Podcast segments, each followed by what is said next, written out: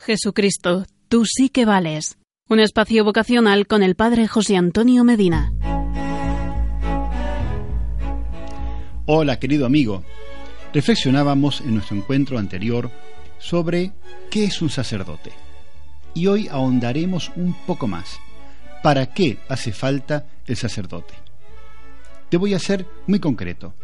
Diez razones por las que hacen falta sacerdotes. Primera, para enseñar la palabra de Dios y garantizar la calidad de la vida cristiana.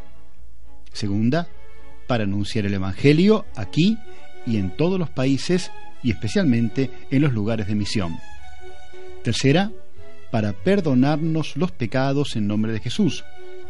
Cuarta, para presidir la Eucaristía y darnos el pan de la vida.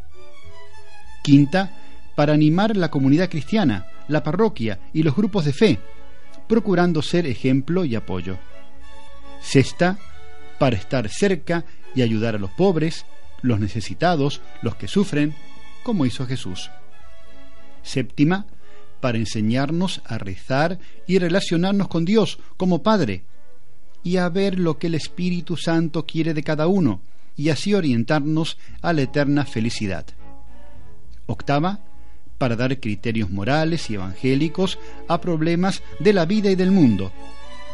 Novena, para impulsar la responsabilidad de todos en la sociedad y en la Iglesia.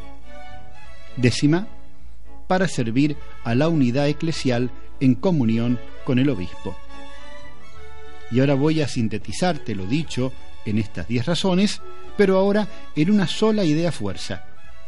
En el Evangelio de San Marcos aparecen unos griegos que se acercan a los apóstoles y les dicen, queremos ver a Jesús. Y ellos le llevan a él. Eso mismo pasa con los hombres de hoy.